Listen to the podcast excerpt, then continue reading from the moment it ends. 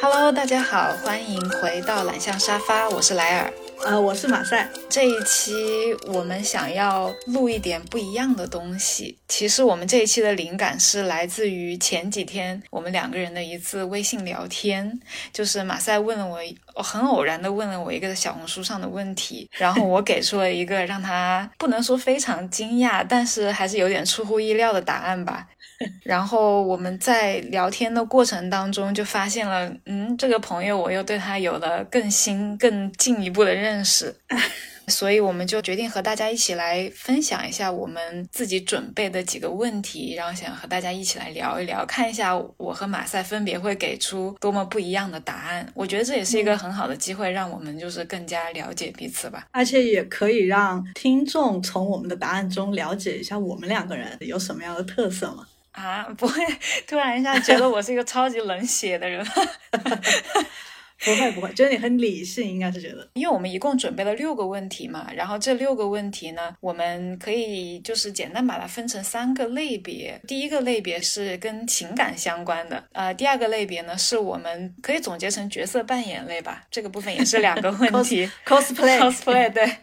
然后第三个类别就是类似于重启人生，就是时光倒流类的，也是两个问题。那我们先从情感类开始，嗯，你先问吧。那第一个问题就是，如果世界上有一个按钮，你按了就可以让你所有的前任都幸福，你会按吗？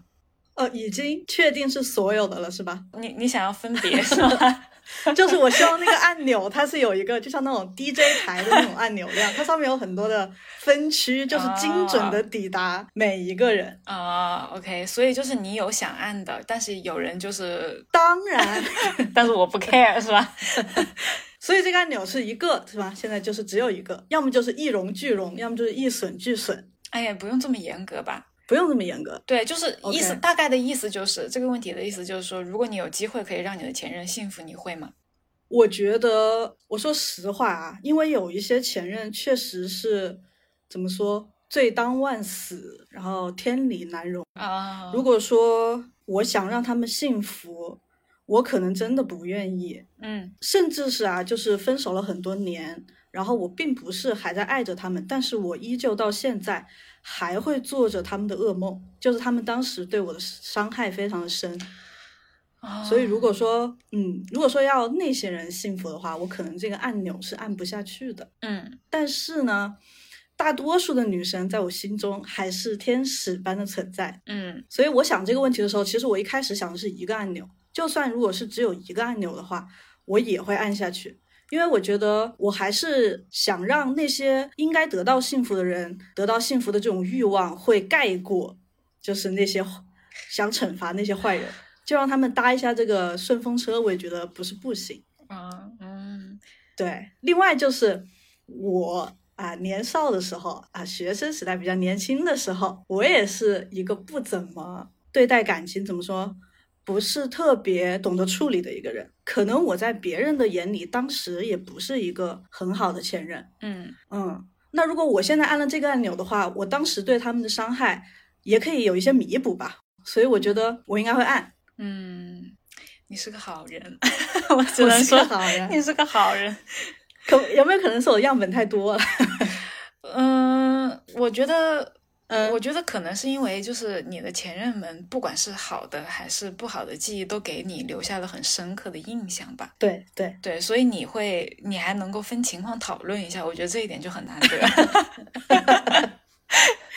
啊，那你呢？你你不能分情况讨论，你都是同一类的前任吗？就是前任，就是前任，对我来说没有什么区哦别， 懂吗？就是所以我就说哦对我来说没有必要分情况讨论，就是我的答案很简单，哦就是不按。然后嗯我的、为什么我的理由也很简单，就是因为他们已经是我的前任了，就是我也不在乎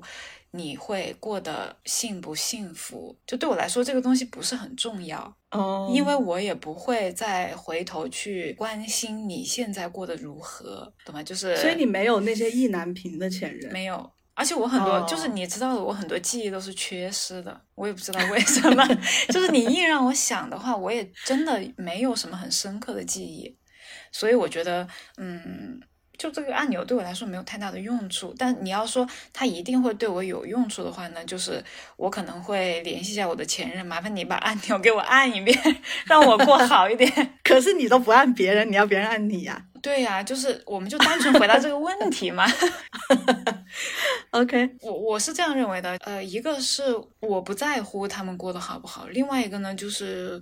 我觉得我还是有一点很陈旧的想法，我觉得男生在这个世界上活的就是。在某些方面会比女生要容易一点，这是我个人的偏见啊。嗯那后面的事情就相当于是你过得好不好，你在现在这个阶段过得幸不幸福，其实都是靠他们自己去经营的。你就是幸福要靠自己的双手， 就是不要靠前面的按 钮，对，是吧？对，就是这个意思。 对，我觉得我也帮不 OK 了什么我也帮不上什么东西，说实话。嗯，那我们这个问题就答完了。可以啊，这个问题很很果断吧？就是， 嗯，我只能说我现在幸好是单身。就如果说我有谈恋爱，然后我的对象来听到我的这个答案的话，加上听到你的分析，你说什么不关心他现在过得幸不幸福什么的，我觉得我这个刚刚那个答案有一点危险。我我不是不关心，就是我我没有记忆了，你知道吗？ 你这更恐怖，好不好？ 我要是你的前任，我会我会难过的。有道理，但是我所以，我这样回答也是对我的现任负责嘛，对吗？对对对对的，嗯， ，OK，那我来问一个问题啊，好，假如说现在有一个富婆或者是富翁嗯啊，看上了你的伴侣，他想包养他，嗯多少钱你会愿意？嗯，那他这个包养的期限 就是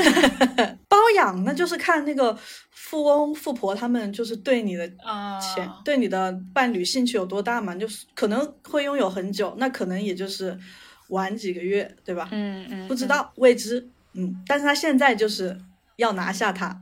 嗯，那要你走，哎啊，，要你走，有一种那个富二代老公 的妈妈婆婆甩卡给我的感觉，是吧？离离开我的儿子。 对，离开我的儿子。那我我如果首先如果是刚才我们说的那个，如果是呃富二代老公，就比如说我未来婆婆给我甩卡让我离开他的儿子的话，我会接受的。不，我们现在谈的不是婆婆，啊啊我们现在谈的是哦 跑题了，跑题了。呃，我我会愿意的，就是就是看金额嘛。你要说多少钱的话，我觉得应该是根据我现在的这个生活条件和现在那个嗯社会的这个通货膨胀、 各种因素加起来， 嗯，嗯，那你是觉得那肯定更多更好、啊。我们精确到月吧？就是比如他说哦，每一个月我给多你多少，嗯就发工资呗。包养是不是都是按月啊？应该是的吧？呃我没有什么经我也没有验什么经验。 没有人是签的一个年的合同吧？哎呀，我不知道，但是我觉得总额肯定是多多益善的，是吧？那我们就往大了说吧，就是给我一个嗯亿。一个月一个一，不啊，就总额你老公不止这么多，你做梦呢？呃，你如果嗯按月的话，我觉得一个月对给我，嗯嗯，一百万的物质生活，一百万的精神损失，我觉得起码两百万是要的吧。一个月两百万，OK， 不是他又没有说，他如果让我提的话，我当然往高了提啊。嗯，对，然后，嗯，这也是对我的伴侣负责嘛，表示我认可他的价值，他的奉献， 还要把他 PUA 一把。这个事情你会和你的伴侣，你会告诉他吗？会啊，我觉得这肯定是两个人共同的决定啊，因为肯定是他知道，他肯定也得知道他他需要被包养。我天呐，这个话说出来好怪、 啊，就是他肯定得知道啊，嗯，嗯，就是看他是也也必须得征得他的同意吧，对不对？哦，所以他如果不同意，你也是不会拿这个两百万的。以我对我老公的了解，我觉得他会同意的，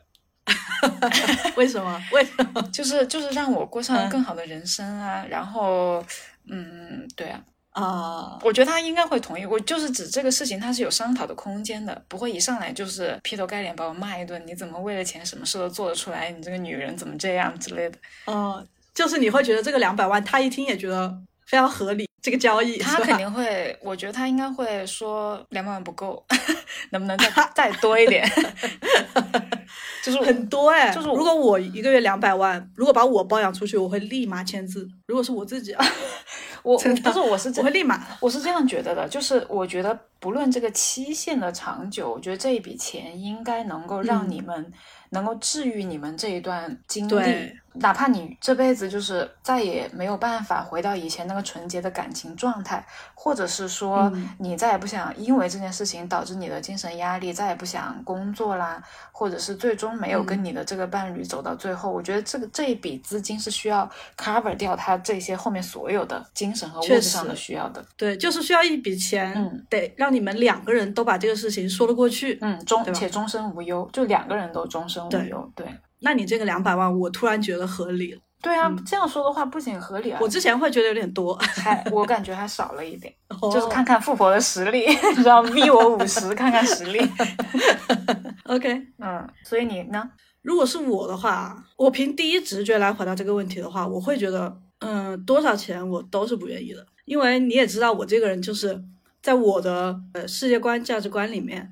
感情是第一位的，什么金钱啊、事业啊，对于我来说都不如感情重要。嗯而且我有我自己的一套理论，嗯就是就算我有来世，或者是有下一辈子，什么金钱啊、地位啊，你都是可以通过自己的努力去挣的，无非是你投胎到什么地方，赚的是什么样的货币，或者是你做了什么样的工作，但是你都是可以通过你的努力去追求到的。但是你这辈子遇到的。遇到的人，你的下一辈子可能就再也遇不到。所以我一直都把感情放得很重要，无论是朋友之间的感情，还是恋人之间的感情。嗯而且我非常讨厌一句话，世界上就是现在啊，有一个风气，就是说要搞钱搞钱。以前都是男的在说，现在很多女生也在说这个。其实搞钱没有错，但是网上面会有很多那种风向，就是说女生只要搞到钱了，要多少个小奶狗都是可以的，是吧？嗯意思就和原来男的说，只要你有钱了，你要要什么女人没有，嗯对吧？但其实这句话在我这里是不成立的。我觉得确实是你有钱了，你在社会上的价值或者是你个人的那个魅力度，确实确实是更更上一层楼了。但是你终究是只是得到了这个人，我觉得心其实是很难得到的。所以我第一直觉啊，就是多少钱我是我都是不会愿意的。但是我听到了你说一个月两百万。 最终还这个是 这个确实是有一点心动的，说实话有点心动的。虽然我觉得我喜欢的人是千金不换啊，嗯但是呢，我觉得我会跟他商量，因为我个人对金钱的追求不那么高，不代表对方不是，对吧？对呀、对对对，对，但他如果说他很愿意，他说我没有两百万，那我愿意替你去打这份工，对吧？他会跟你说那，他会跟你说，虽然我的身体给了他，但是我的心永远都在你这里，怎么办？ 你怎么办哦我？很吃，那我很吃这句话的，我跟你说， 那我就会，哦我就会满足他，那你就愿意吧，那我们就达成这笔交易。我如果说跟他商量的话，对象是同意的，那我也会签这个字，那你就去吧。就是他把这个对当当成一份工作。嗯，就算没有达成这个共识，只是他单方面的愿意，我也会成全的。嗯嗯，你是、嗯你是对纯爱战士，所以你的出发点还是还是站在嗯，就是对方的角度上。对嗯我没有那么愿意，嗯嗯就算两百万，非常的诱惑啊，嗯但是他也只能撬动，就是我和对方商量一下这个心。那如果说只告诉我就是一个月啊三十万五十万，虽然听起来很多啊，嗯但是在我心里的这个天平是不会倾斜的，就是我可能连商量都不会跟他商量，我会直接拒绝。我觉得也是，所以我说这个金额嗯是很重要。但是你如果对说一定让我们自己，就是在问这个问题的时候，让我们自己来定这个金额，我我的我的概念就是，它要能足够支撑经历过这件事情之后，我们各自就是我们两个人的生活和我们的精神、精神状态，我们的精神健康，对吧？嗯嗯，就是他他这个钱的数额能够麻痹你的大脑，能够让你对，拥有这个钱以后暂时的忘掉对你有这个伴侣，就是在这个包养被， 就是在我的伴侣被包养期间，能够麻痹我们两个人的大脑啊，然后有朝一日他想要把这个是吧踢走之后，还能够嗯继续支撑我们的物质生生活活和嗯精神世界。我觉得这样这样这个金额是够的。嗯，哎，你有没有看网上面就是关于这个问题的回答？我没有看，你没有看？我没有看，怎怎么说？他们怎么 说？就是就是很好笑，就是我觉得大家在互联网上面顾虑没有那么多嘛，就是很多人说，呃，如果说那个富婆要包养你的老公，然后要给你多少多少钱，然后嗯底下一、所有的评论。可能嗯一百个里面有一个会说我不同意，嗯，怎么就是像你刚才的回答一样，就是真真感情千金不换什么什么之类的。 嗯但是大多数都是，绝大多数都是说，那我把我老公洗干净给你送过去。 对，然后还会说什么？呃，如果有需要的话，可以签一个包月或者包年的服务，我再给你优惠两百万。 就我找给你是吧？对 我对找给你对， 你如果包年的话，我还能给你打个折。 OK，那我们下一题。下一题，OK，那刚才就是我们两个情感类的问题，下面的两个问题是我们从影视剧当中获得灵感的两个问题。我们先从那个最近比较火的、讨论度很高的《繁花》开始吧。 OK，如果在《繁花》的众多角色里面，我们先说女性角色好不好？好，对，如果说在《繁花》里面你想扮演一个女性角色去过她那种人生的话，你会选择哪一个角色？我会选汪小姐，哎，我也是，哎，是吧？我很佩服汪小姐那种勇往直前的那种冲劲和她的笃定。嗯就比如说一开始她是在二十七号工作嘛，嗯，然后她的目标就很简单，就是我要成为科长，并且她为这个在努力。她在黄河路上东奔西跑的，无论是她游走在什么样的人之间，她的目的都是她想好好工作，当上科长，嗯然后后来发现自己是喜欢保总的，然后他的目标变成保总以后，他就跟保总说，呃，去卖茶叶蛋我也愿意和你在一起拥有这一份感情，嗯对吧？然后后来他不是和保总曲终人散，也没有曲终人散吧，就是没有得到一个结果以后，他后来去创业嘛。嗯呃，他创业的时候也是不怕苦不怕累的那种，而且我嗯特别记得有一个镜头，呃，那个范志毅问他，你为什么不去找一个自己的码头？好像是这个问题，嗯嗯汪小姐的答案当时说是我就是我自己的码头，就是她对自己的追求是非常的呃有目标性的，而且非常笃定。这个是让我觉得很值得学习的一个东西吧。而且汪小姐在我的视角里面啊，她是一个非常幸福的人。虽然说那个剧里面没有讲过她的家庭情况，也没有出现过她的父母，但是我们从一些台词啊，比如说她创业的时候，她爸爸给她交了三个月的租金什么之类的，嗯我们可以知道，她是一个从小是被家家里面人爱着长大的，她有一个很幸福的家庭。另外就是，就算她没有和保总最后走在一起，在我眼里，她也是保总最喜欢的人。就是虽然保总对每个女人都很好，但是在我眼里，呃，保总和林子啊，他们的关系就是钱来钱往嘛。就是如果说说严重一点是这样子的，嗯然后和李李就是商业关系嘛，商业关系加上一些感情上的暧昧，但是他对汪小姐，就是我，我觉得是不一样的。就比如说，他会送给汪小姐隐形眼镜，我会觉得他送这些东西的时候都是饱含着他的爱意的。然后比如说带着汪小姐去那个和平饭店上面看烟花，做这些事情，他都是没有对李李和林子做过的。嗯所以我觉得汪小姐无论是从她对事业的追求、对她目标的追求，还是她这个人的那种得到的爱，我都是想成为她的。嗯，我觉得我选择汪小姐的原因是有一部分是跟你重合的啦，就是肯定是因为她在，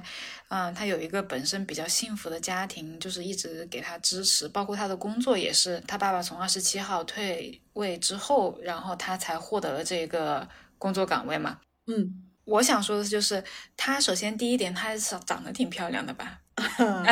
对哎那你也不能这么说吧？另外两个也挺漂亮的。嗯，就是是吧这这是一个，这只是一个首先的嗯原因啊，嗯首先的原因。然后后面的原因就是，我觉得我比较羡慕他的一点是，可能是因为我现在结合我自己在处在现在这个人生阶段，我比较羡慕他的一点是，我觉得他不论是从家庭上还是事业上，都有贵人相助。嗯，嗯，就是运气会很好运气很好，嗯然后又有机会，然后自己又有能力去把握住这些机遇。嗯啊、比如说他在家里，我们刚才说他有他的父亲给他提供这个物质上面的，还有精神上面的支柱。然后他嗯在二十七号的时候呢，又有那个，师傅，他的师傅就是科长嘛，就是嗯一直培养他。对，包括后面到他需要创业的时候，还把自己的集邮册给他去嗯抵钱。然后他在碰到范志毅之后，范志毅也是去锻炼他，对吧？嗯，他最重要的还是有保总啊呢。对，保总肯定是，我现在想不先不想聊保总，因为因为他的感情债实在是太多了。然后包括后面他想要创业的时候，又嗯、呃这个范总虽然饭桶也是依靠着宝总对他的嘱托，是吧？嗯包括他的这个不想要在一起的伴侣波浪头啊、那个呃，魏总，魏魏总，总，对魏嗯总，对，那个波浪头魏总，对，所以我觉得他身边环绕的很多愿意给他提供帮助，在他困难的时候愿意拉他一把的人，我觉得这个很重要。嗯在别人拉他一把的时候，他也有那个魄力和能力，还有勇气去完成这件事情。我觉得这个还是蛮不错的。作为女性来说，我觉得蛮不错的。确实，就是当时那个梅萍搞了他那一背后那一手以后，嗯，说有时候我会想，如果换成我的话，我从小到大一路这么顺风顺水，突然遇到这么一个事情，我不觉得我能有他这样的勇气。对对对。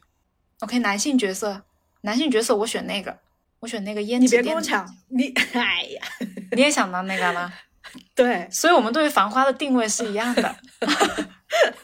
对，就是我会觉得那个当起来最轻松，而且赚的也不少。对呀、就是不管是谁有钱，对吧？谁有钱对谁就在他那消费，然后我的消息是最灵通的。嗯，然后我也不需要那些勾心斗角什么的，我每天就卖卖小情报，无论真的假的，反正我都能赚到钱。对啊，而且我卖烟，他在那个路上是刚需，对吧？就是首先我的 我的保住我的生意的同时，我又不选边站，然后我又把什么事情都看得好像就是挺嗯很清透白的，对、嗯我主要是觉得这个差事是最好做的。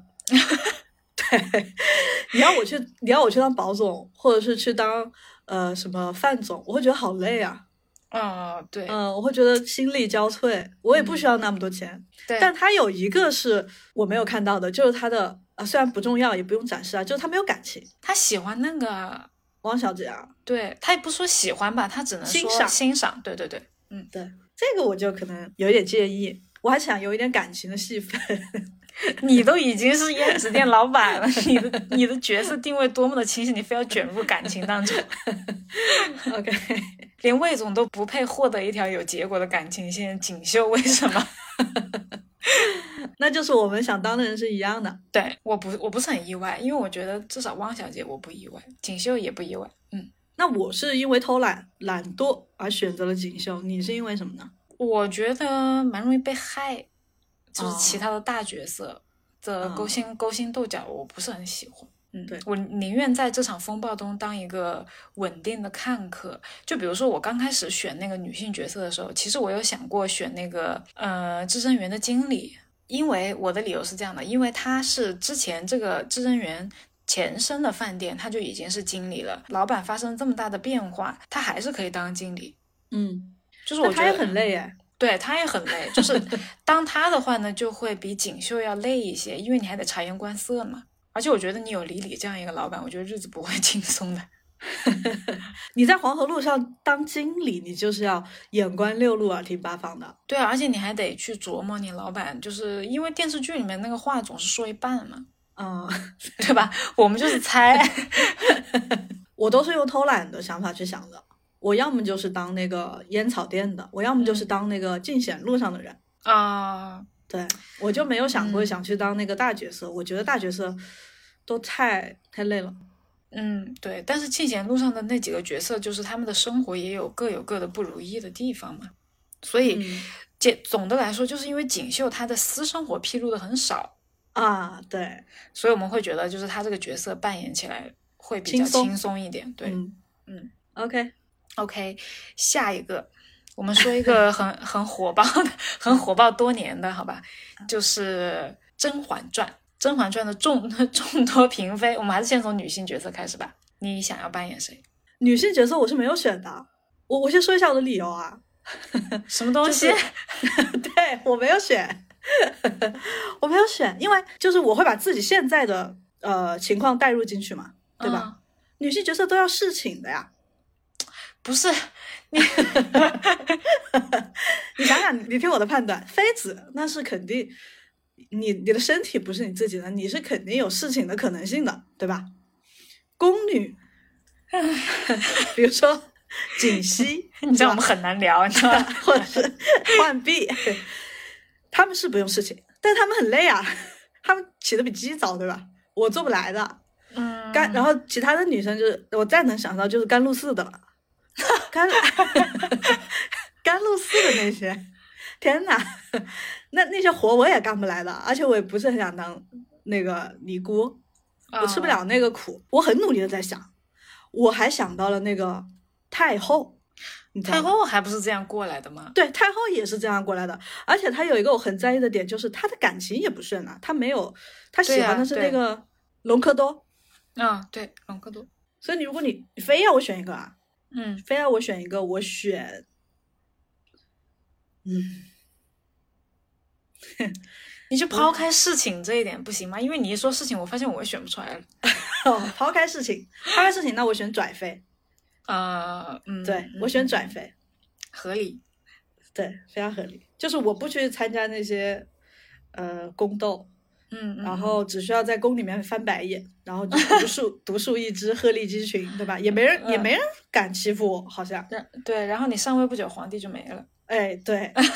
然后我还有一个心里还有一个心心念念的人，我觉得很适合我的人设。嗯，嗯，嗯，我就当转飞。纯爱战士人设。对你，你呢？好吧，那抛开事情 不不谈，我们就是当当普通的这种夫妻你也的不角能色事，情吗？你可以事 情。不是你一旦带入这个，你就会想到那个 想到那个皇上。 好好，如嗯果是我要选的话，我选的是华妃。啊，我觉得我为选什么华哎妃跟嗯跟那个选汪小姐有一点点相同的，嗯就是我觉得首先华妃的家世很好。嗯所以皇帝就算是他做了一些错事之后，嗯，那个还会碍于那个前朝的政务，所以没有办法去处罚华妃，就相当于他的家庭给了他保护伞。所以在甄嬛得宠之前，不是一直都是华妃一个人得宠嘛，嗯，就是受，呃，这个圣宠很多很多年。对，然后另外一点就是，虽然在剧里面来看，他这个遭遇应该是很惨的，就是，呃，其实是皇上和皇后故意不让他生孩子嘛。嗯。但是我觉得换到现实世界来看的话，我觉得不生也没什么。 哎，你不能换到现实，你不能换就是就是，我觉得也好，那就不换到现在，就在剧里面，嗯就是因为当她就是就是宫里面的女人怀孕了之后，这就是一个非常坎坷危的险过的程，事情。嗯对，又很危险。但是你从根源上灭掉了这个问题，嗯你看，你因为你受宠这么多年之后，你其实也没有怀上皇子，嗯，但是依然没有减掉皇上对你的重视。就不说他爱不爱你吧，起码你的你的地位是不会改变的。对，然后就是你的生活上的用品也都是高配嘛，嗯，对不对？就是我觉得至少物质嗯生活上面是没有什么担忧的，所以你不介意这个皇上爱不爱你？我不是吗介意啊，因为因为哦我、我的点是这样的，就是这么多的女人，我觉得他们的父母在让自己的女儿进宫的时候，就应该跟他们说清楚，就是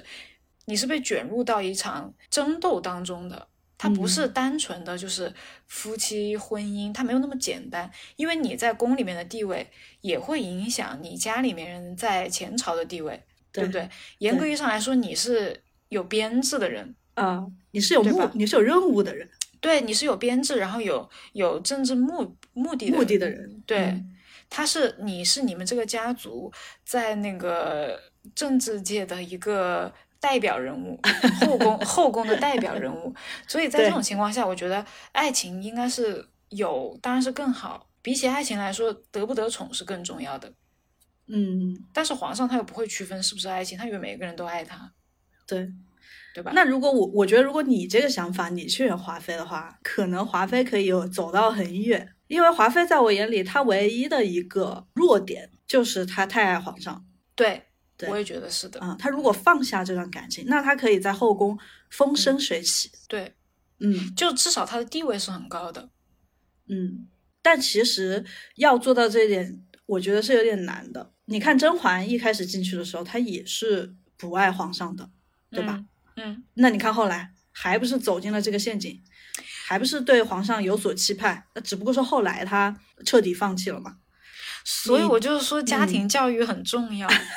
就是你如果想要把你的女儿送到这个送到这个里面去，你明明就知道，是吧？你活了几十嗯岁的人了，你明明就知道她会面临什么东西，就是你应该告诉她你的你这么去的那个目的是什么，然后你肯定是保护自己为为重，嗯，然后在嗯你有能力的时候，然后再携带一下家人飞升，当然就是更好。嗯，对吧？但是你在皇宫里面啊，你遇到皇上这种九五至尊的这种魅力，我觉得啊，家庭教育可能 可能挡不住， 你知道吧？就是对你还是是得靠自自我的意识对对对，去让自己醒悟这个事情。华妃就是醒悟不了，她就是爱爱的不行。我觉得是这样的，就是因为华妃的那个她的付出一直得到了皇上正向的反馈，而甄嬛是慢慢的爱上皇上之后，然后又被击退了好几对次，对吧？啊、对，然后才意识到，那我干脆不要，我就是来搞事业的。嗯，确实，嗯，而且华妃自己是在麻痹自己的，虽然知道自己得宠可能是因为家里的事情，但她内心里面是觉得是因为皇上爱她。所以她就是太，她是比较单纯吧。嗯，呃基于她的家庭背景，皇上也在就是刻意的对她有一些表现，我觉得这也是很正常的。比如说，通过展示我对华妃的宠爱来稳住你的嗯整个家族，你的哥哥是吧？你选华妃我是没有想到的呀，因为华妃和你现实中的本人完全不是一个类型， 那不是演戏吗？就体验一个新的人生。 对，又不会让人真的让我去过华妃的人生。 OK，那男性角色呢？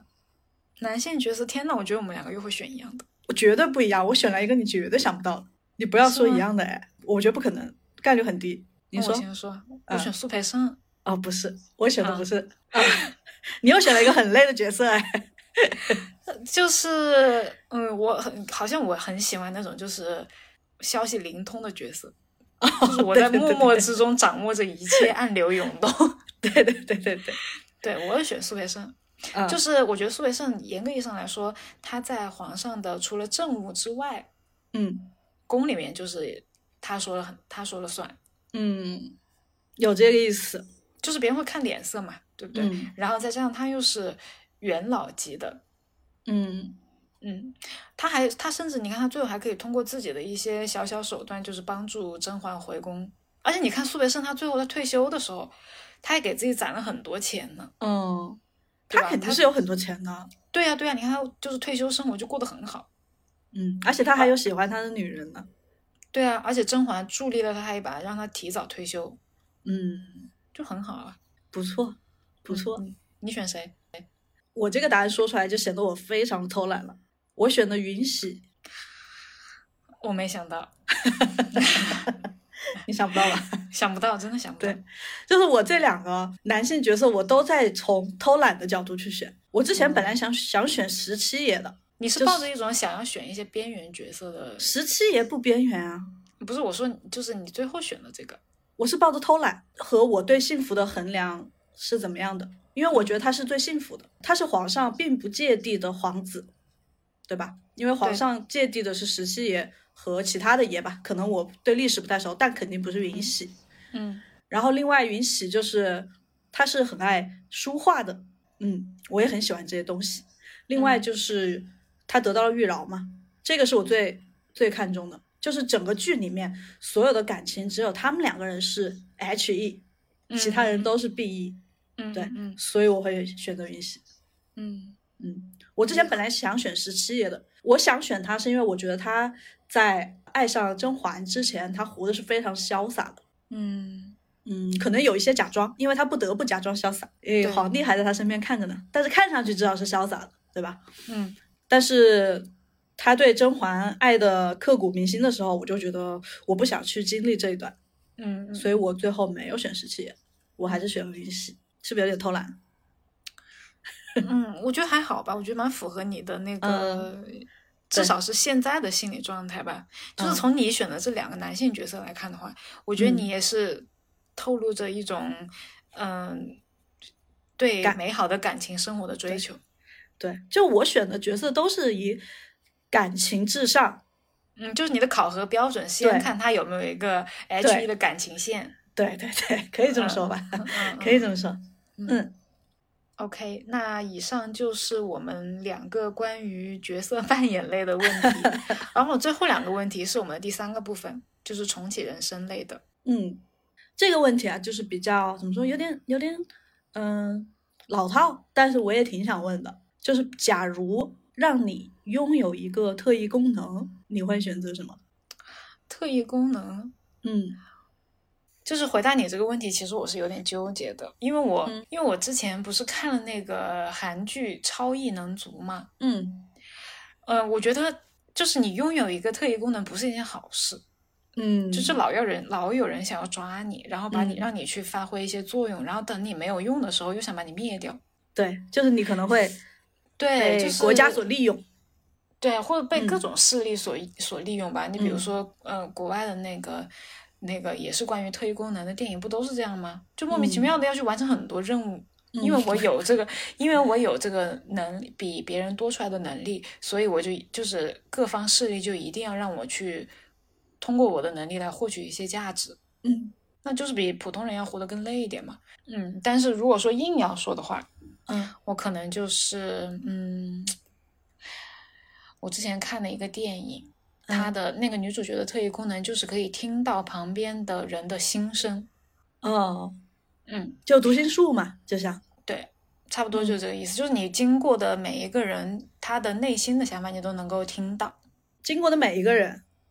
对，那个电影是这么拍的，但是那个电影他是的自主的还是不自主的？不自主哎的，哦，那就是还会往你脑子里面冒对所有对人对的对想对法啊。，对，然后他那个电影的利益是为了，就是她是一个黑人女性，然后嗯她那个电影的，嗯，想要表达的就是她有一个特异功能，是可以听到所有的就是男性对她的评价，你会用来听谁？就是因为你选择不了听哦，你谁选择不了。对，哎，你就不能把你这个特异功能说的厉害一点吗？ 他选择不了，你可以选择。哦，就是我去选择能够听谁的声音是吗？对啊，你可以随机的选择啊，就是你可以自主的选择。那如果我要听的话，我肯定会先听我的伴侣的，然后再加上我的，就是我身边比较亲近的人的，就是我指的是家里人，然后哦另外就是跟我有工作关系的，比如说我的老板、我的导师，嗯嗯，以及在我想要听到别人对我的某一方面的评价的时候，那如果啊，我说，比如说你听到你的伴侣的，或者是你本来以为是你最好的朋友的心声，和嗯你想象的不一样，嗯，怎么办呢？就慢慢远离啊。就如果远离说了是，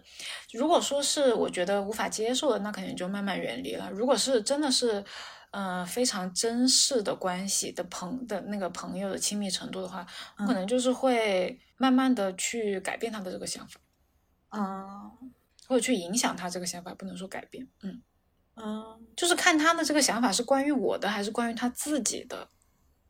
就是关于我的不好的，我可能不会采取什么行动。但是如果是关于他自己的，就比如说他有一些很消极的想法，或者是很极端的想法，我可能就是会主动的去嗯影响他。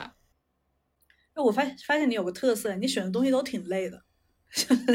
我觉得读心术也蛮累的，真的。就是我跟你说，特异功能这件事情，它并不是一个好嗯事。嗯，那我跟你除说，我等会儿那个特异功能可不得了，我觉得嗯没有比我这个更好的特异功能了，啊、你说真的。我这个特异功能就是我可以凭我的意念打开任何一部人的手机，就浏览任何一个 人的任何一个人的手机，这不累吗？这不累，我可以选择我不看啊，我只找我感兴趣的人看，不是，我觉得看手机看手机这件事情就很累人。不累不累不累。你听我说啊，我我为什么会这样这样子觉得？可能也是因为，首先我会考虑一下，呃，我现在的情况是单身，啊、嗯，啊，比对，如说啊、呃我参加一个聚会，或者是我的朋友带我去认识一些新的朋友，我对其中一个人感兴趣，嗯但是我并不用跟他讲，我现在就是哎闭上眼睛，啊开始看他的手机，然后比如说我看一下他的购物软件啊、外卖软件，他喜欢什么东西，然后看一下他那个聊天软件。他平他平时怎么说话的，怎么跟朋友交流，怎么跟父母交流的，嗯然后看一下，嗯，他的工作软件，对吧？他是干嘛的？对对不？对？我大概就能迅速的知道我和这个人匹不匹配。那如果说不匹配，那我就根本就不用去花花费我的心思了，是不是很不错？啊我也不用全部看，我只用挑我想看的看。那比如说谈恋爱的时候啊，我之前遇到的很多女生都是属于她跟你吵完架，她一句话不讲的那种女生，你根本不知道她在想什么，对吧？但她会把她的手机打得飞起。那这个时候我就会闭上眼睛， 打开她的手机看一下她在干嘛，或者是看一下她是怎么和她的朋友吐槽我们吵架这件事情的。说不定我就能从中懂得她为什么生气，或者是找到一些安慰他的方法，对不对？那万一看到一些很不好、很不好的内容怎么办呢？那也很好啊。比如说我看到他和别人聊骚，啊，那我就不至于被骗那么久，对不对？啊，好吧很。不错啊，我觉得。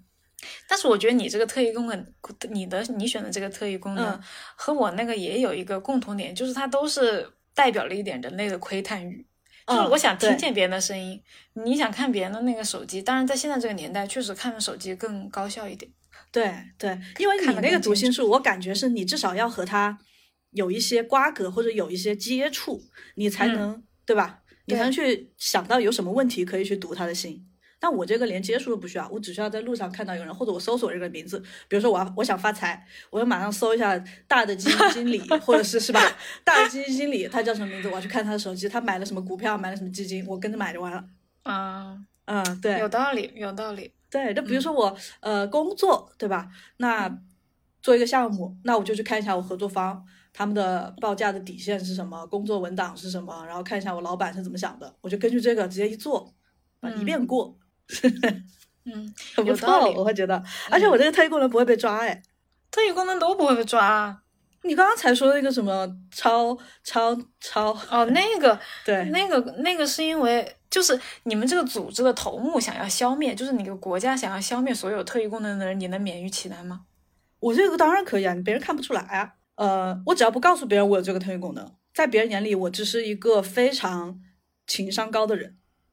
那我也，那我这个我也不会被抓起啊，来。你也不会被抓，对你也不会被抓。对那如果所以是什么点石成金这种东西，那那肯定就不有行啊嗯 对，那肯定就会被是抓。不能有那种外在表现很强烈的特异功能。所以我那天自己在想这个答案的时候，我简直觉得，嗯，沾沾自喜。想发财可以发财，想升职可以升职，想谈恋爱可以谈恋爱，就这种感觉。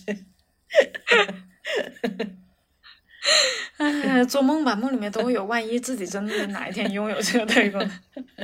那我一定会好好利用的。嗯，到时候你万一有这个特异功能，你可以跟我说一声嘛，帮我看几部手机之 类的。没有问题。好的， 那就这么说定了。 OK，那下一个问题，下一个问题是这样的，嗯就是这个问题是介于我们两个都是呃养宠家庭，嗯所以问出来一个问题，相当于是宠物的重启人生吧。就是如果说，哦，现在好像已经有克隆宠物这个这个嗯技术了，你会愿意克隆你的宠物吗？我不愿意，我不愿意。这么果断？嗯，对，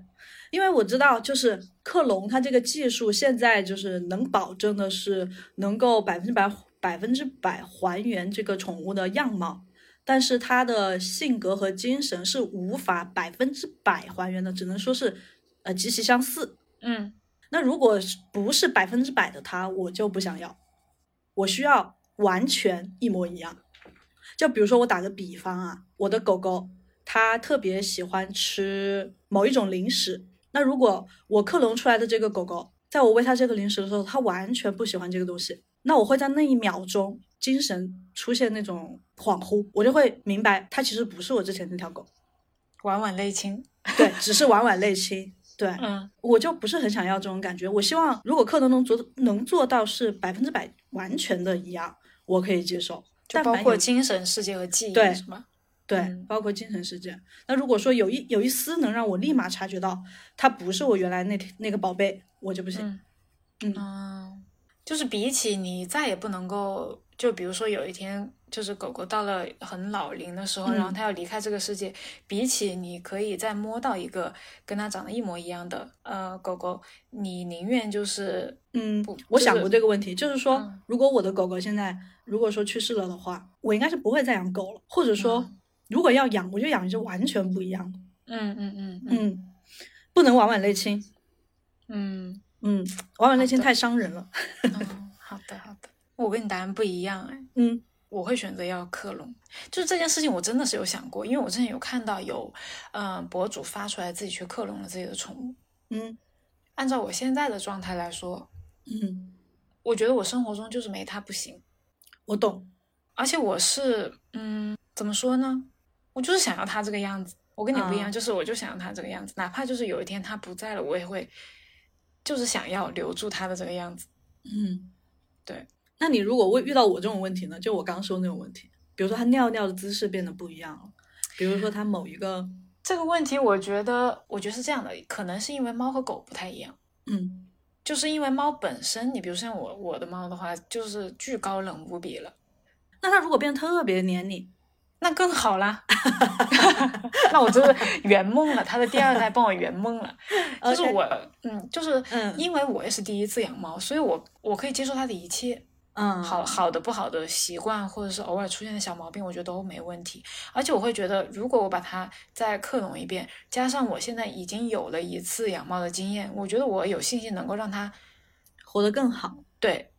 嗯更健康。对，嗯，你这一点突然让我有一点想改变我的答案，所以我就说，因为我知道你和你的狗的那个互动很多，嗯然后它是听话的，就是它能够跟你有一些交流。但是嗯我的猫跟我的那个能够交流的范范畴本来就很少，它它是一个非常独立的，它是一个非常独立而高冷的猫，就是它只会在它有需求的时候表现出那么一两分钟，就是反正不会超过五分钟的粘人。嗯所以我觉得这个感觉是不一样的。但是我可以理解你那个答案，因为狗的话，它它的那个生活习惯它展露的很多，它跟你的沟通交流也比较多。对我对他非常的熟悉，对对，我不知道我的答案会不会根据时间的推移发生变化。可能比如说，如果我像你一样，就是跟你的狗狗在一起这么多年的话，可能我答案也会发生变化吧。我刚刚也想说，本来也想说这句话的。我在想，会不会到我的狗狗真的就是老态尽显的时候，嗯嗯，我的答案会发生变化？因为嗯我真的很难想象它离开我，嗯我觉得日子过不下去了。我真的觉是得啊日子过对是啊，就是基于这一点，我就会选择一定要克隆，就哪嗯怕就是有一点。就是给我给我的带来的心理安慰，我就会觉得让它重新生活了一次，嗯或是延续一下延续下去。因为我有看到很多，呃，就是养猫的家长，他的宠物走了之后，他会说我很后悔当时为什么没有让你就是生一个孩子，这样我就、嗯对对你会后悔这个事情吗？我不会啊，因为我觉得这个对他们的健康的代价太大了。嗯，对，因为为因为我的猫本身不是那种所谓的那个繁育级的猫，就是它的生活、它的那个身体条件、它的基础条件本来就会差一点。如果说我养的是一只那种什么繁育级别的猫猫，就是它的爸爸妈妈、它的爷爷奶奶的那个血统和身体都很好的话，我不嗯会介意它就是去繁育下一代。嗯再加上我本来第一次养猫又没有经验，我肯定是没有办法想象自己帮它接生，知道吧？对，其实我的狗应该是我主要是觉得它看起来太小了，它太像一个小宝宝了。对对？吧？我不忍心让一个小宝宝去生宝宝，嗯，也有道理。对他看起来太像个小孩儿了，就是这种感觉吧。对对，唉，希望我那一天能够好好面对吧，我只能说，不要提前去想这个问题。就像我每次看到别人发自己的宠物离世之后，我都在抱头痛哭那种。我也会，我也会，我看不得这些东西。对对，是的，嗯，OK，那我来问最后一个问题。嗯我之前是看了那个日剧《重启人生》的嘛，对吧？嗯然后我就想到这个问题，就是假如你能够重启人生，你会选择回到人生的哪一个时刻？哦，当然那个剧它是从出生开始重启的啊，啊、我们就改变一下啊，你可以活到你你想回到哪一刻？我有很多 哎、很多刻，就是我我我看到这个问题，我会想说，哎，如果是那一刻的话，我会怎么样？如果回到那个刻的话，我又会怎样过？嗯，那你不要紧啊，你是带着记忆回去的，啊，是啊，我是带着记忆回去啊，就是我嗯会觉得这是给我一个重来一次的机会，让我好好对把握住什么之类的东西。对对啊，嗯我觉得你都说嗯吧，然后我帮你挑一个，看哪个是最需要 改变的。 最需要改变的。对，我觉得首先一个比较重要的节点就是在我读大一的时候，然后嗯大一还没有读完，我就做了一个很重大的决策，而且是我自己做的这个决定。我当时就是嗯决定、呃退学，然后出国啊、啊，出国那读你大一。嗯，嗯那你回到那个时候，你想改变什么？不出国啦，还是不出啊读大一了？出啊，然后我会想要，我会想要换一个学校读，因为那个时候我做那个决定的时候，包括学校的选择啊，呃，嗯这种都是我自专业的选择，都是我自己想的。然后我的父母当时就是啊、如果你这么决定的话，然后你又考上了，那你就去吧。 但你是当时的胆子是真的大，我只能这么说。对我现在胆子也很大，就是 那对于也我是自对于我自己的决定，我胆子你都四很 海为大家，啊，对我四海为家。胆子都很大。如果回到那个时候，我会选择一个符合现在潮流的，或者是说更容易有这个经济利益的专业和学校去读。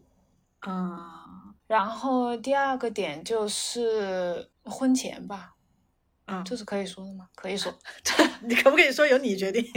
我觉得都可以说。说可以说，啊因为我说婚回到婚前的那个状态的话，它并不是，嗯，并不是说我要换一个伴侣，而是我会重新考虑，就是什么时候比较适合去完成这一件事情。结婚吗？对啊，因为我我们的那个婚姻跟传统的大多数的那个婚姻的走向，你知道，就是有很大的区别。就是比如说，我们很我们两个都是结了婚之后，然后又开始读书嘛，嗯所以我觉得可能会再仔细的考虑一下，那个是不是一个很好的结婚的时间点。哦嗯，我也不敢多问这个问题。啊那就选第一个吧。就这两个，嗯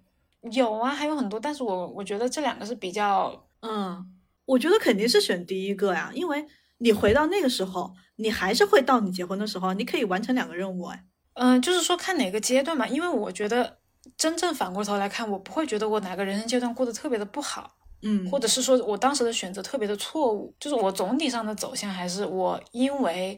我的家庭就是给了我那个自由度，让所有的选择都是我自己做的，包括嗯结婚的时间点和和谁结婚，就是我是有充分的自由的，所以我也不想说就是在现在去打自己的脸说，我觉得我当时做了一个很错的决定，而且我也没有。事实情况就是我并不后悔以前的这些经历和选择，只是说如果有更好的选择的话，带着现在的记忆和认知再回到那个时间点，我可能会选这两个时间点。嗯。嗯，呃，你说结婚的那个问题，你是觉得应该更晚一点结婚？为什么？就比如说像你说的，呃，比如说我们先把书读完，对吧？嗯然后我们再去结这个婚，有什么区别呢？不是说不是说要把书读完再去结这个婚，而是我觉得我们需要更长的时间相处和更深厚的感情基础，来为我们两个人以后的这个人生的走向，就是简单来说，就是让两个人更了解对方一点。就比如说嗯，有很多决定都是啊，就是连我们自己都会说啊，我们真的要这么去做了吗？啊，嗯，然后你要知道，就是婚姻这个东西，它给了你很多的我不知道。呃 哦，对，你不知道，就是婚姻这个东西，它给了你很多的呃束缚枷锁，枷锁。对，首先它它是一个法律上的束缚，就是简单来说你，比如说像我们现在出国了之后，你要办的手续比一个单身人士要办的手续要多。嗯另外就是你结婚了之后，你就要面对四个家长。嗯就是你每一个决定，你原来可能只需要跟自己交代清楚，然后跟自己的父母交代清楚。现在你的每一个决定，尤其是对于我来说，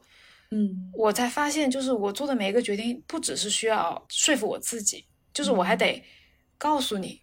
然后还要简单的跟你说明一下，我这么做不是疯狂的。对，毕竟你原来是从来不需要问任何人，你一个人就可以出去读书的那种人，对，我现就在是突然要面对五个人了，加上你的老公。对要面对五个人，就是怎么说呢？他有的时候他是挺幸福的，因为你感觉到很多人在支持你，但是嗯有的时候你又会觉得你在做这个决定之前，你就要想啊，其实我责做这任个很决大定，对，不嗯仅仅是说我我不能再用那种，哎，其实我是为了我自己更好的发展，我就想去做这个事儿。嗯，你把这个话跟他们说，他们也能接受，但是你自己会觉得，哎，我这样未免有点不太负责自任，私或者有点自私，对，嗯嗯，懂了。合理吧？嗯，OK，我来说一下我会回到什么时候。那跟你比起来，我的这些选择真的是非常的我，我只能说， 我当时考虑到这个问题的时候，我第一个就是想回到我的小学，嗯因为我在小学里面过的就是怎么说，就像我就像那个猴山里面的孙悟空一样快乐， 就 真的是这样。因为我小学的时候成绩非常好，而且我不需要学，我没怎么学习，就好像是一些天赋吧。嗯当然仅仅仅存于小学那个时候啊。然后我又是当时的那个大队长，就是我身上有有一些小小的权利，所以我当时就觉得我在学校里面是怎么说， ，super star，嗯，就畅行无阻啊，畅行无阻。啊、嗯我举个小小的例子吧，就是小小学的时候，大家都会在校门口有值日生去记录哪些同学迟到了。你们小学会不会？会啊，会吧？对。嗯。然后我呢，就是会迟到，但是我一点都不担心，为什么呢？因为那个本子最后会到我的手上来，我就可以把我的名字抹掉。啊，滥用权 力，对对对，可以这么说。就是我只是举这个例子来讲一下我的小学，就是我过得非常的轻松，因为我没有、我有很多事情我自己就可以把它给处理掉啊。虽然听起来有点坏，听起来有点迂腐，小小年纪就啊展露了迂腐的底啊，色，所以我不能当官，我当官已经是一个贪官。对，但是我们最近我和我妈看《繁花》，我发现我回到小学有点来不及，我得再早一点，因为我对。因为我妈妈跟我说，她看到《繁花》里面说，九二九三年的时候，就是中国的股票就是一片大好，走势长红。嗯我妈跟我说，她说你知不知道，当年你的爷爷奶奶已经帮我们办好了那个买股票的那个证书，因为当年不是随便什么人都可以买的，你需要有那个证。嗯嗯，他说你爸爸已经就是雄心勃勃，电脑啊什么东西都搞齐了，已经嗯书也读了，但是最后在要去进入这个股市的时候，爷爷奶奶没有给钱，就是当时，哦嗯，当时提出也是爷爷奶奶提出的。嗯啊，最后拒绝也是爷爷奶奶拒绝的。然后我妈妈就开玩笑的说嘛，她说如果当时爷爷奶奶把钱给你爸爸了，因为我爸妈那个时候也很年轻，你想九二嗯九三年，我我我才刚出生或者一岁，嗯嗯，他们肯定是需要家长帮助嘛，这笔资金。嗯，那他说，如果当时你爷爷奶奶帮你爸妈，你可能就是保总。 但是你要，但是你这个你嗯你不你你的意思是说你要早点出生吗？不早哦，对，我知道你要说什么，你说我太小了，干预不了是吧？ 你这个应该是让你妈重启，回到什么 时候？对，哦，对，我我忘了，我才一岁那个时候， 对啊，你要干嘛？一岁就开始操控股市吗？一岁就是我可能我开始抓住我爷爷的 裤脚，就是我爷爷说不给钱的时候，我开始狂闹。对，嗯，哦，对，这个谁，我妈妈去重启人生，我不 行。，对，嗯，OK，你和那他我一起，嗯你和他一 起，就让他早点，再早一点生你。对，然后第二个就是我可能还是会去避开一些我的某某几段恋情啊、让你受伤的恋情吗？对，就像我第一个问题回答的一些，就是我有碰到一些想让我把那那个按钮的电线剪断的人，就是我不啊希望任何人拿到那个按钮去让他幸福嗯嗯啊。嗯是虽然说的有点恶毒啊，但他们真的做了让我就是留下非常大的心理创伤的事情。嗯嗯，所以我可能会选择，比如说那场麻将我就不要去打了，或者说那餐饭我就不要去吃了，就是我不要，我根本就不认识这个人是最好的。嗯嗯嗯嗯，我就这两个吧，其实，嗯，因为回想了一下，人生中也没有什么，确实没有什么很后悔的事情。嗯。嗯， OK，那我们就是今天准备的六个问题都问完了。不知道大家有没有通过这六个问题，对我们两个有更深刻的了解？我对你有更深刻的了解，就是我进一步认证你是纯爱战 神，就是你回答问题很多都是以感情世界为向导。嗯，这是我第一反应，确实是我第一反应，对对嗯对，然后我就显得理智一点。我刚刚准你备说冷你你血的，问、 啊、没有，你的想象都是我想让我的生活过得更好，对对吧？对，我 是这我我个的意答案思都是我想拥有一段完完美的恋情。完美的恋情， 对，是的，OK。但是 我觉得现在这个阶段可能是这些答案吧，嗯，我觉得可能过了过了几年之后，或者是多一些人生经历之后，可能我们的答案也会随着时间的推移而发生变化，嗯，对吧？好吧，那问完这六个问题，还是进入到我们的固定环节，嗯对好物推荐。好，好，你先来。我这一次的推荐没有是不是食物，但是我知道了一个非常好的活动，想告诉大家，免大家错过了。嗯 MUJI 它现在在做那个年末的福袋活动，武汉这边啊是三百九十八选五件，我觉得应该全国都是。嗯我之前也会去买 MUJI 的福袋，但是之前都是盲盒，就是它会告诉你里面有一件短袖、一件衬衣，然后呃围巾、手套什么的。嗯但是它的样式你是不知道的，嗯，你只能选男女，本来的样式是随机的。但是这一次 MUJI 它做的活动是，你去店里面选，然后他会把参加这个活动的衣服全部都挂出来，里面包括了比较火的摇粒绒，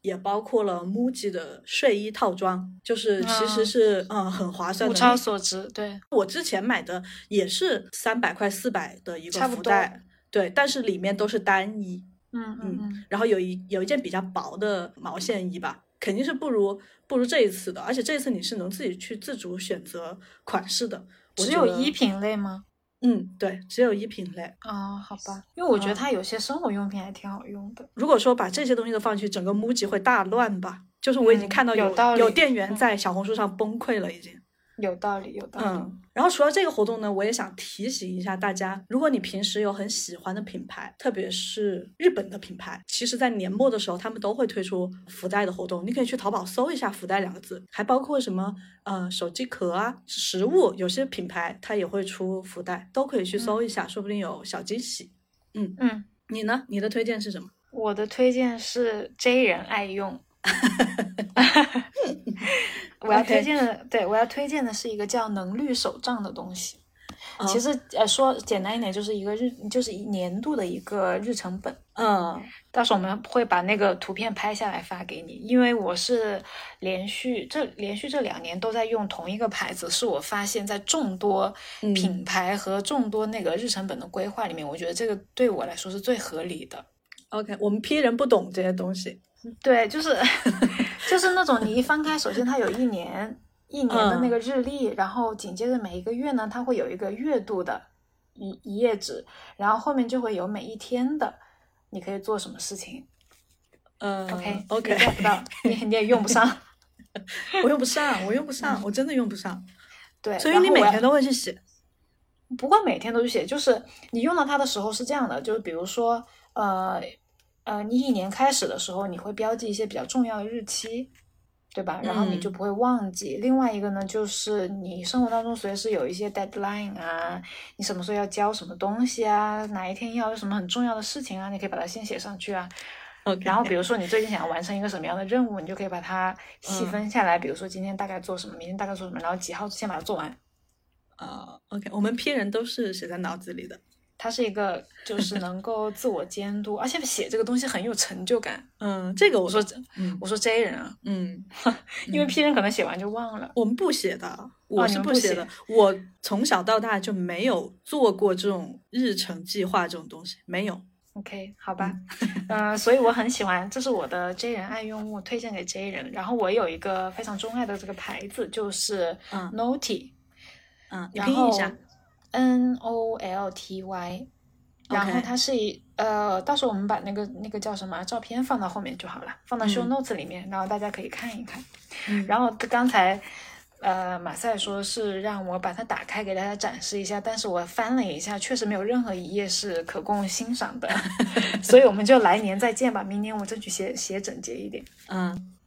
好，那以上就是我们这一期的内容啦，就是我们问了彼此六个问题，然后感觉更加了解对方一点。如果大家有空的话，也可以问一问自己会做什么样的选择，然后可以在留言区跟我们一起讨论。 呃，或者问问你的对象也不错，你确定不会吵架吧？ 应该不 会吧？嗯那我们这期就到这里， ，OK，那就到这里吧，拜拜。拜拜。